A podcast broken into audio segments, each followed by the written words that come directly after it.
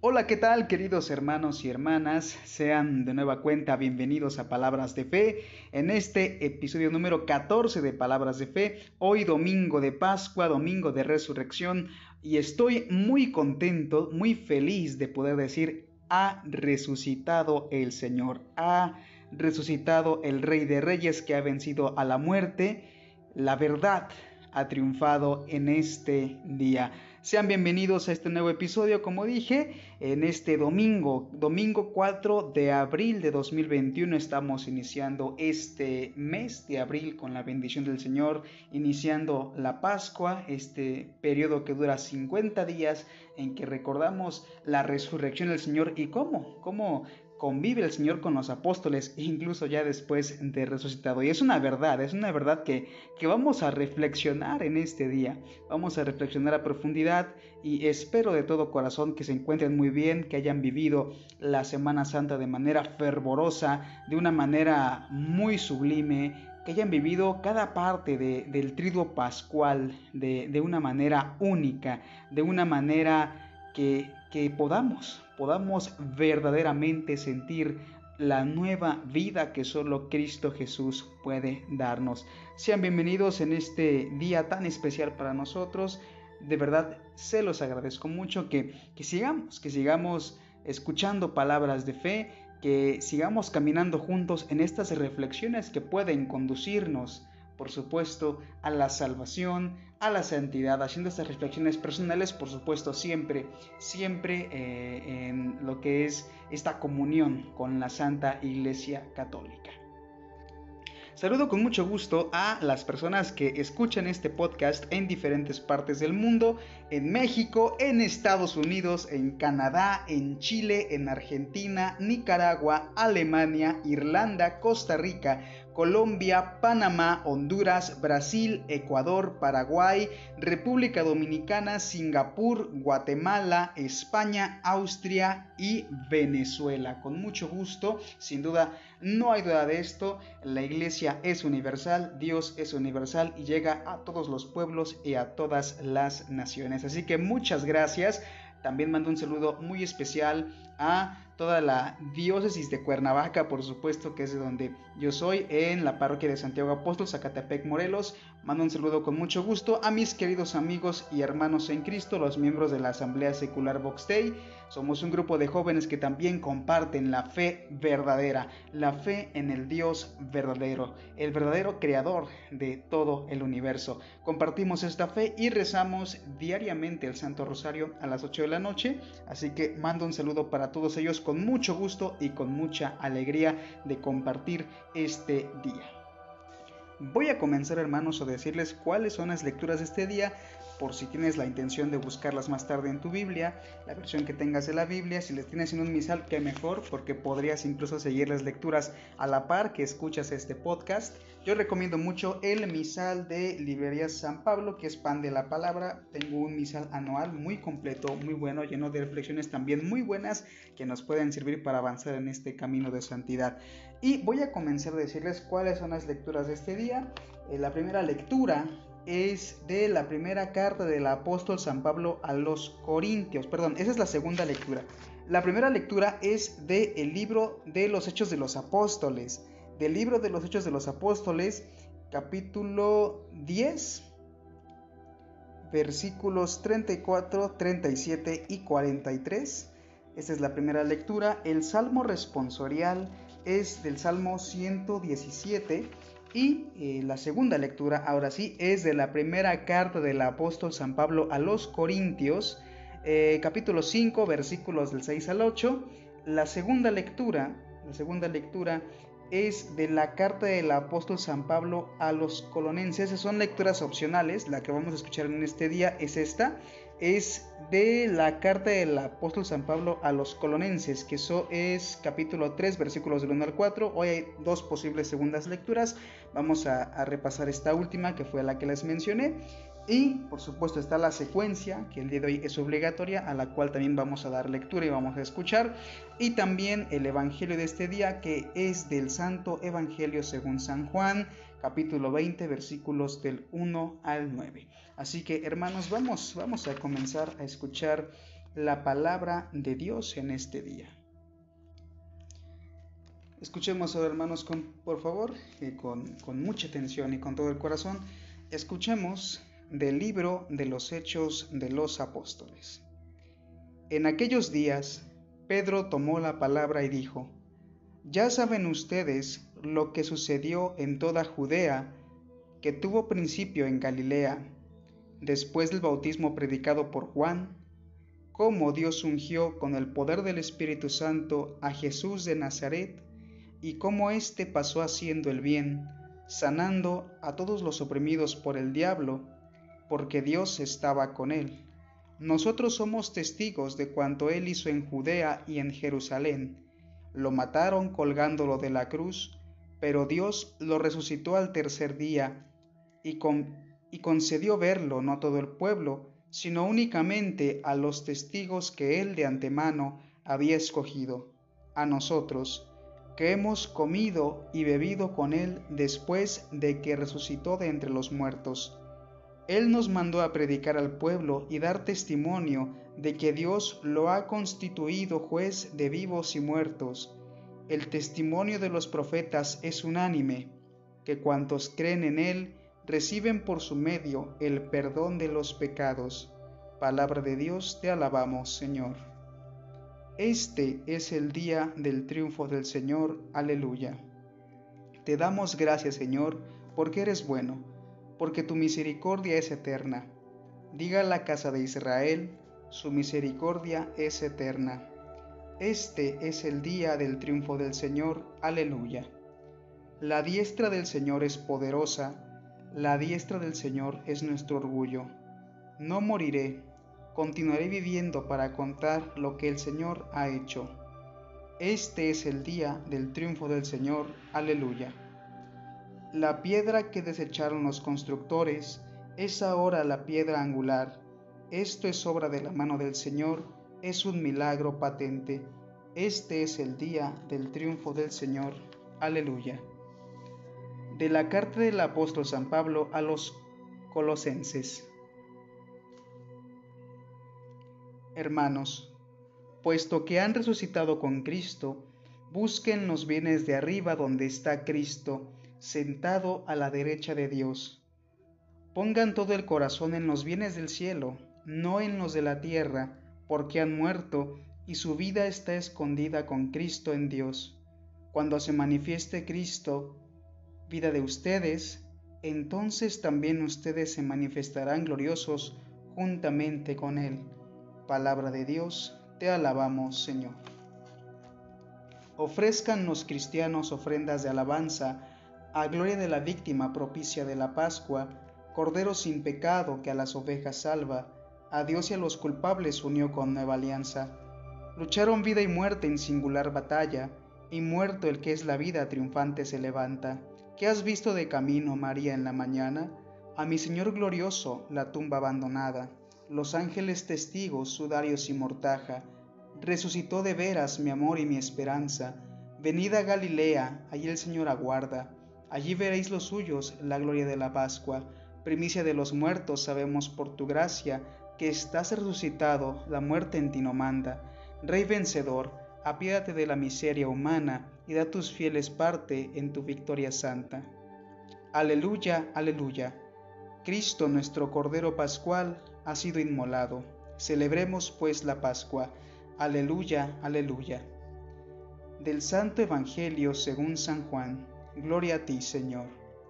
El primer día después del sábado, estando todavía oscuro, fue María Magdalena al sepulcro y vio removida la piedra que lo cerraba. Echó a correr, llegó a la casa donde estaban Simón, Pedro y el otro discípulo a quien Jesús amaba y les dijo, Se han llevado del sepulcro al Señor y no sabemos dónde lo habrán puesto. Salieron Pedro y el otro discípulo camino del sepulcro. Los dos iban corriendo juntos, pero el otro discípulo corrió más a prisa que Pedro y llegó primero al sepulcro e inclinándose miró los lienzos puestos en el suelo, pero no entró. En eso llegó también Simón Pedro, que lo venía siguiendo, y entró en el sepulcro contempló los lienzos puestos en el suelo y el sudario que había estado sobre la cabeza de Jesús, puesto no con los lienzos en el suelo, sino doblado en sitio aparte. Entonces entró también el otro discípulo, el que había llegado primero al sepulcro, y vio y creyó, porque hasta entonces no habían entendido las escrituras, según las cuales Jesús debía resucitar de entre los muertos. Palabra del Señor, gloria a ti, Señor Jesús. Bien hermanos, vamos a comenzar a hacer esta reflexión de este día, una reflexión que nos va, nos va a llamar a lo que hemos vivido durante este trido pascual, durante la Semana Santa, no sin antes decir por supuesto que espero que todos, todos tengamos la gracia de que en el momento que, que sintamos que no encontramos al Señor y no sabemos dónde esté, tengamos la gracia de correr en búsqueda de Él, de la misma manera que hicieron eh, Juan y, Pedro, que al, escuchar estas palabras de, de María Magdalena, no está el Señor, no sabemos dónde lo han puesto, salgamos en búsqueda de esa manera rápida, de esa manera tan rápida a buscar al Señor. Bien hermanos, vamos a comenzar con esta reflexión, una reflexión que nos habla sobre nuestra historia de salvación. ¿Por qué de esta manera? Porque es lo que vemos en esta Semana Santa, cómo la humanidad tiene una sola historia y cómo Cristo es el principio y el fin de esta historia. Eh, la resurrección de Jesús, hermanos, forma parte de toda una historia de salvación y, y al final de todo, su resurrección reúne a toda la humanidad en una sola. Hemos pasado ya por este trido pascual que vivimos, hemos vivido ya la Semana Santa y, eh, hermanos, nos hemos dado cuenta de que existe un solo Dios que nos amó tanto al punto de dar su vida por todos nosotros, hermanos. Sabemos que, que la historia del mundo es muy distinta a la que conocemos o a la que se nos puede contar de manera individual por la historia de cada nación hablamos de una historia universal, una historia que, nos, que nos hermana a todos los seres humanos, que nos une porque habla de nuestro origen, de nuestra misma creación. Son las lecturas que, ayer precisamente estuvimos escuchando, ayer eh, en esta vigilia pascual, donde escuchamos los libros del Génesis, los libros de los profetas, donde se nos muestra la historia de la humanidad como una sola en el camino a la salvación, que viene, por supuesto, de las manos de Dios. Eh, sabemos, hermanos, que Dios en su infinita bondad crea, crea el universo y, dentro de esta enorme belleza y vastedad del universo, crea un lugar en especial donde su más bella creación, que somos nosotros, los seres humanos, podemos vivir, podemos crecer, podemos desempeñarnos, podemos podemos tomar los frutos que Él mismo ha creado, el agua que Él ha creado para nosotros, todo lo que es bueno Él lo ha creado para nosotros. Dios en esa inmensa bondad ha creado el universo y ha creado nuestro mundo. Ahora hermanos, analicemos esto. La humanidad reflejada en Adán y Eva, en nuestros padres, nuestros primeros padres, eh, es, es una creación que desde el principio que, salió de las manos de Dios, de que desde el momento que se infunde el Espíritu a esta creación, a nosotros como seres humanos, ha surgido libre. ¿Por qué? ¿Por qué Adán y Eva tienen la libertad? La libertad de, de elegir entre el pecado y elegir entre Dios, por supuesto. Podrá venir a nosotros la duda, ¿no? De por qué Dios permitió el pecado de Adán y Eva, ¿no? Si estábamos en contacto con ellos con Dios directamente, ellos refiriéndonos por supuesto a la Santísima Trinidad, hermanos. Bueno, en sí la humanidad es puesta a prueba en libertad, es puesta a prueba porque es en la libertad, hermanos, donde el ser humano puede alcanzar la plenitud y la perfección en la cercanía a Dios. Necesaria es la prueba, como escuchamos ayer en el pregón pascual. Necesario fue el pecado de Adán. Ahora, hermanos, en nuestra historia de salvación, la humanidad crece y se desarrolla.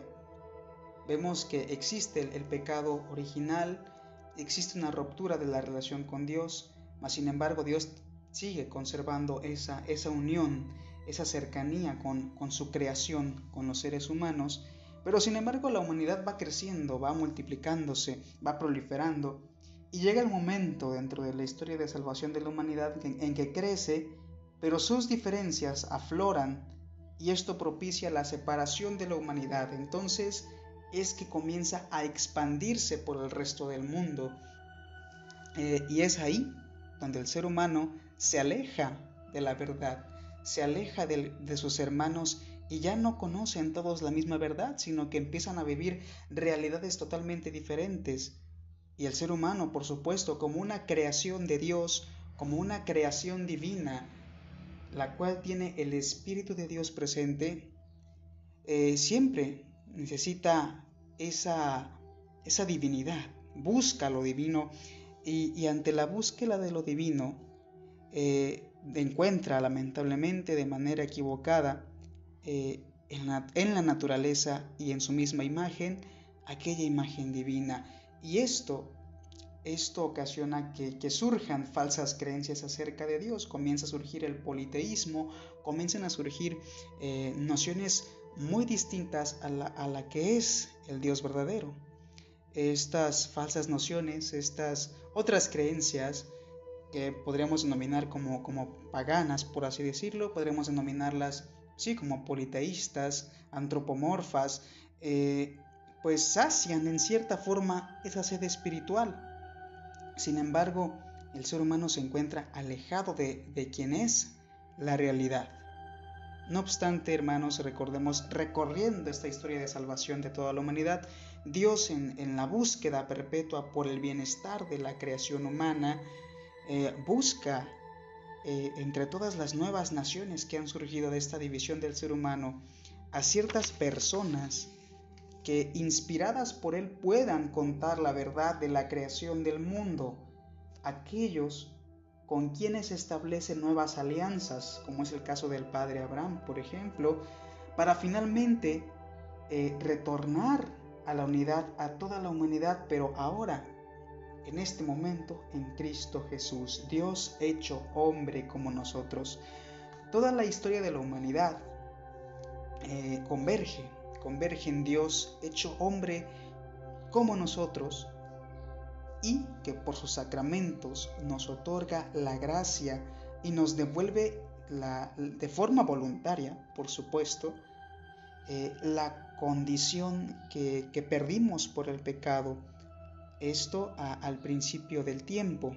Pero no solamente eso, hermanos, sino que nos hace crecer aún más nos hace crecer más, nos hace entregar un fruto abundante, porque todos los sacramentos que, otorga la Iglesia Católica, fundamentados por Cristo Jesús, en Cristo Jesús, por gracia del Espíritu Santo, eh, en, total, alianza con el Padre, eh, nos regresan esa gracia que perdimos por el pecado original, por el pecado de Adán y Eva, pero nos regresan todavía el ciento por uno, porque regresamos con frutos, frutos que no hubiéramos podido conseguir si no tuviéramos esa libertad, frutos que pueden florecer solamente en las dificultades, frutos que pueden florecer solamente al vencer las tentaciones.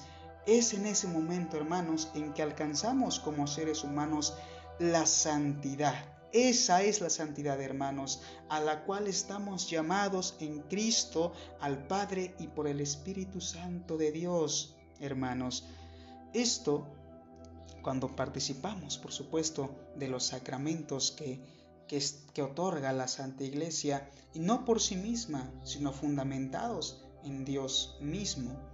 Ahora, hermanos, cuando el viernes pasado, recapitulando un poco eh, lo que fue, lo que fue esta Semana Santa, el Trido Pascual, cuando participamos el, Viernes Santo de, de la comunión, que, no hay misa, no se celebra la misa como tal, pero sí se distribuye la Sagrada Comunión, las hostias consagradas, nosotros morimos con Cristo y en esa muerte queda, queda en el olvido todo aquello que nos ata al mundo y que hoy vivimos ya eh, con esta vida nueva en Él al participar también de la Sagrada Comunión, hermanos, porque hoy vivimos una manera diferente con Cristo. Eh, bien, hermanos, vivimos de forma diferente con Cristo en el compromiso de la búsqueda de la gracia y de la santidad que nos restituye. Nos restituye, por supuesto, la forma inocente de la creación de Dios, incluso con aún más frutos, como había dicho. Y, no hay que tener miedo, hermanos, no hay que temer a la búsqueda de la santidad por supuesto, porque todas aquellas personas que hoy conocemos como santos son personas que dieron testimonio de su vida y, dijeron, sí es posible, sí es posible vivir en comunión con Dios a pesar de que somos seres humanos, a pesar de que tenemos mil defectos y estamos enfrentados a miles de situaciones. Eh, no, no, no, es, no está peleada la, la, humanidad con el aspecto divino, no está peleado porque podemos buscar la santidad y no hay que tener miedo a la santidad. No hay que tener, no hay que tener temor, hermanos, a la santidad, hay que buscarla. Para poder encontrarla, solo basta, solo basta renunciar, renunciar por completo al mundo y esto se consigue cumpliendo los mandatos del Dios verdadero, el Dios que creó el universo. Eh, por supuesto, las leyes de Dios, sus leyes son supremas y nos acercan a Él, nos evitan dificultades del mundo y también su virtud nos da la gracia para superar toda dificultad ajena a nosotros. Sigamos las leyes de, nuestro eterno Padre, que, nunca, nunca, nunca han cambiado. Y aquí quiero destacar algo muy importante.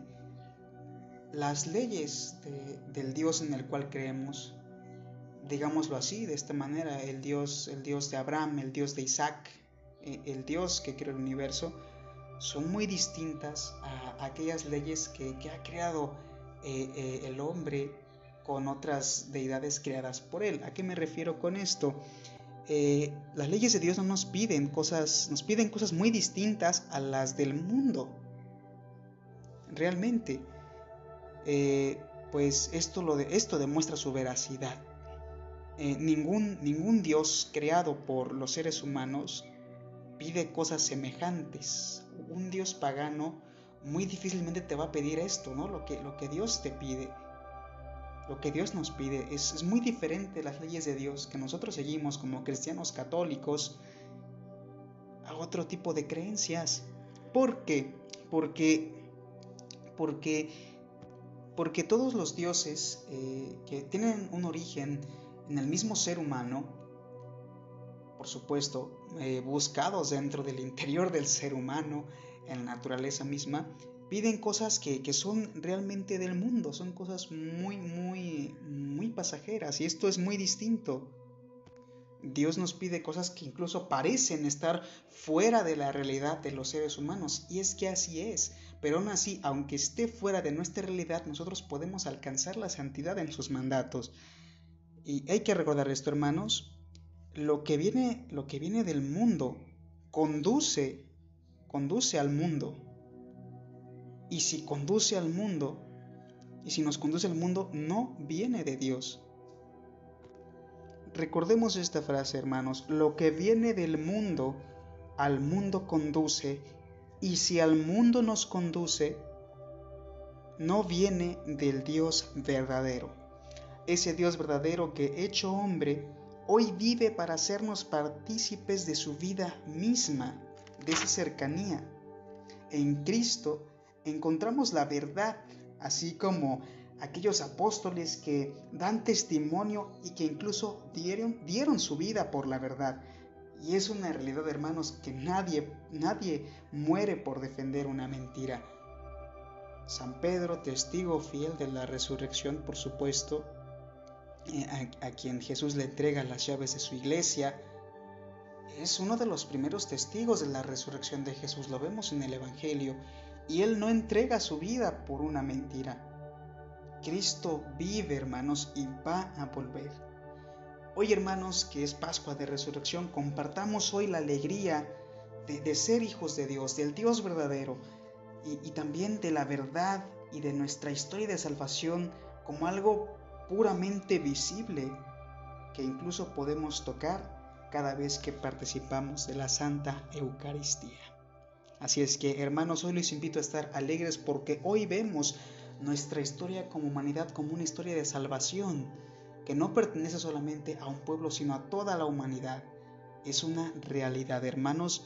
Hay que hacerla nuestra, hay que creerla, hay que tener fe, porque hay muchos testimonios, así como el de los apóstoles que vimos en el Evangelio.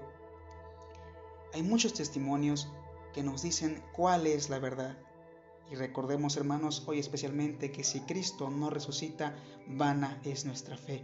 Y hay muchas cosas más, incluso después de la resurrección de Cristo, que nos dicen que Él está vivo. Solo basta que nosotros tengamos la intención de reconocerlo. Así que, hermanos, hoy estemos alegres, estemos contentos porque sí, Cristo vive y nos hace partes, nos hace parte de su vida, de su vida inmortal. Así que, hermanos, espero que tengan una excelente semana, tengan un, buen día, una feliz Pascua, por supuesto, y que Dios los bendiga mucho. Cuídense mucho, Dios los bendiga y espero que puedan acompañar, acompañarnos, seguirme acompañando a través de los próximos episodios de Palabras de Fe.